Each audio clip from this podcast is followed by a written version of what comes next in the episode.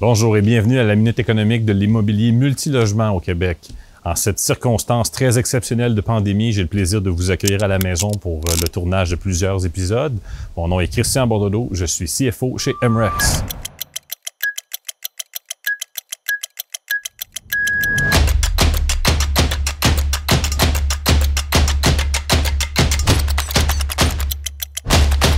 Aujourd'hui, à la Minute économique, on va parler du, euh, du commercial, du résidentiel et du multilogement dans un contexte post-COVID.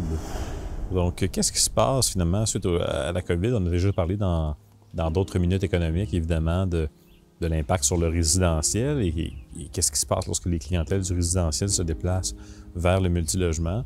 Euh, qu'en est-il finalement du, du commercial? Évidemment, le commercial, c'est le secteur qui est le plus touché actuellement.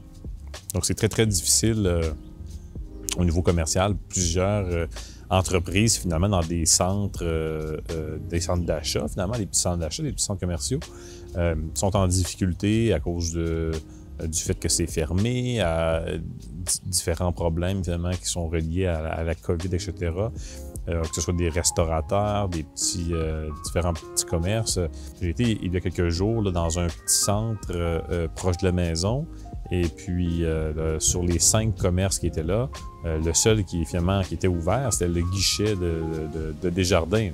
Donc, euh, la pizza, le shawarma, le, vapotage, le nettoyeur, tout était fermé. Donc, c'est certain que c'est très difficile.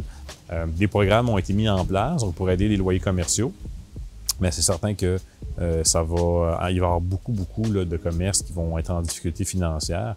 Euh, et ça, ça va avoir un impact sur le commercial. Donc, si on regarde les trois secteurs euh, post-COVID, évidemment, le commercial, euh, c'est un secteur qui va vivre, de, je dirais, de, grandes difficultés relativement aux deux autres secteurs. Le résidentiel va vivre quelques difficultés et le multirésidentiel, lui, va relativement bien se comporter.